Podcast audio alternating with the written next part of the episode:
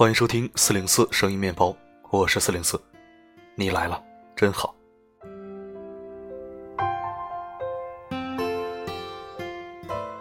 每个人都有脾气，或大或小，或急或缓。人类是感情动物，有情绪是正常的。我个人觉得，人可以有脾气，甚至发脾气也没什么不可以。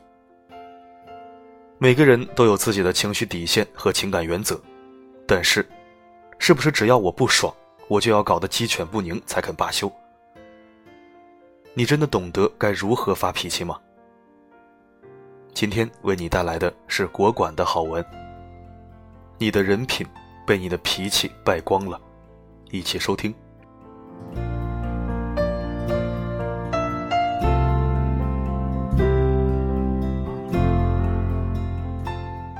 几个月前，有部欢乐的电影《愤怒的小鸟》，主角是一只名为胖红，实际也是又胖又红的小鸟。胖红无论做什么事情都做不成，原因只有一点，他控制不住自己的脾气，经常生气。他去送蛋糕，因为送迟了一点点，被客户投诉了几句，他居然一个蛋糕就飞过去，还对人家拳打脚踢。差点把人家未出生的小宝宝捏碎在蛋壳里。脾气差的他毫无怜悯之心，小孩子在他家门口玩耍都要被他一脚踢开。最后，在岛上没有工作愿意请他，也没有其他鸟愿意跟他交往做朋友。他被送进了愤怒管理收容所，相当于不正常鸟类研究中心，专门学习修心养性。电影反映生活，鸟生也是人生。控制不住自己，生气是特没品的人，谁也不喜欢。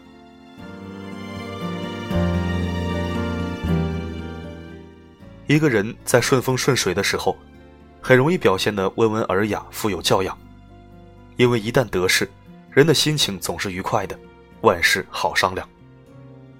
但如果在生气的时候还能够保持理性，克制自己。这才能叫做真正的修养高。有句话说：“你的人品很容易被你的脾气暴露。”比如王熙凤，在贾母面前，她总是显得洒脱自然、落落大方，连串妙语喷出，逗得老人前俯后仰，好不开心。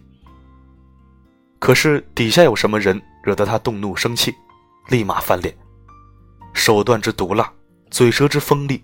一万个男人都比不上，因此贾府上下，除了贾母、王夫人这些长辈，没有一个不怕王熙凤的。所以大家对王熙凤的评价，大抵也是毒辣势利、干练狠劲。《吕氏春秋》里记载，要考察一个人能否担当大任，有几种方法，其中一个就是怒之以验其节。故意激怒他，观察他表现出来的品德节操。他是破口大骂，还是沉着隐忍？是斤斤计较缠绕于坏情绪，还是很快就忘怀得失？是将过错喷洒在别人身上，还是只在自己身上找原因？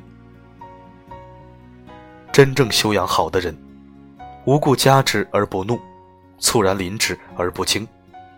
善于将怒气化解成霹雳手段，化解困局。一旦生气就逞凶作恶的，不是显示出你的威严，而只是凸显了你的无能，败光了你的人品。智怒者当涵养于未怒之先。渴望在生气时能保持住自己形象的人，都是在平时就足够注意了的。清朝名臣林则徐。一生为官，走遍十八省，每到一地都要带着他的座右铭“制怒”。当时虎门硝烟，林则徐风头正旺，哪里知道西方侵略者一路打到天津，逼得皇帝严办林则徐。听到皇帝的圣旨，林则徐悲愤莫名，吩咐家人收拾行装，准备离开广州。他指了指卧室里的制怒横幅，对夫人说：“把这个也带上吧。”夫人问：“比这贵重的东西都还没带，你带这个干嘛？”林则徐回答：“这件最宝贵，我办事数十年，时时记着它。如今老了，还要靠它养身呢。”另一个名臣曾国藩也曾经在家里设过一个八本堂，其中一本就是养生以少恼怒为本。可见，在平时的修养中，注意控制情绪，可以养生，可以全身，可以近年。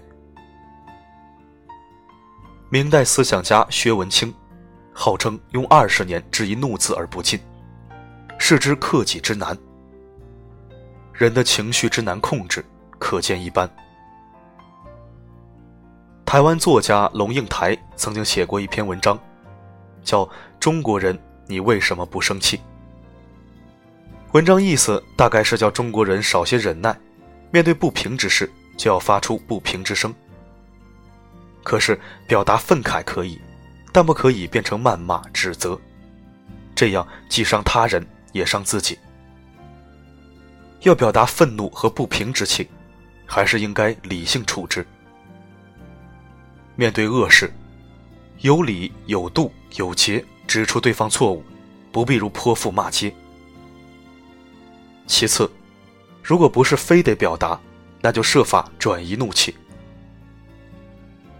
有人这样总结过古人制怒的方法：陆游赏花以破怒，郑板桥画竹以忘怒，张悦写字以消怒，李娜下棋以平怒。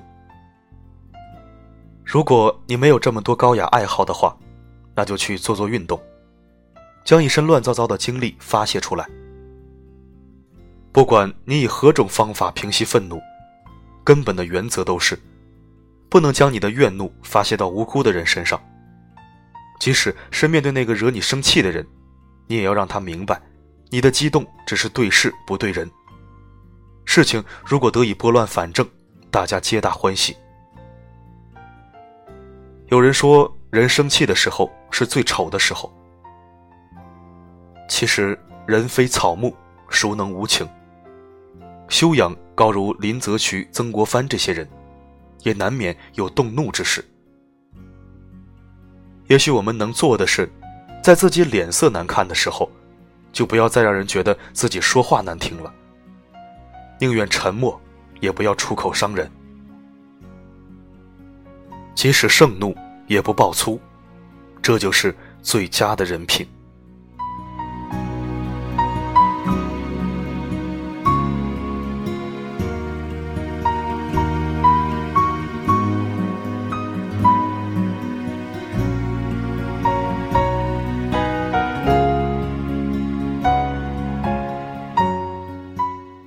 感谢收听，这里是四零四声音面包。如果喜欢我的声音。可以关注或者置顶公众号，也可以在文章下方点赞、评论加转发。四零四的另一个原创主题公众号“温暖声音”正在填充，如果想听到更多原创文字，可以去那儿找我。我的微博是找不到的四零四，记住是大写的四零四。我的声音能否让你享受片刻安宁？我是四零四 Not Found，不管发生什么。我一直都在。只剩下钢琴陪我弹了一天，睡着的大提琴，安静的久久的。我想你已表现得非常明白，我懂，我也知道，舍不得。你说你也会难过，我不相信。牵着你背着我，也只是曾经。希望它是真的。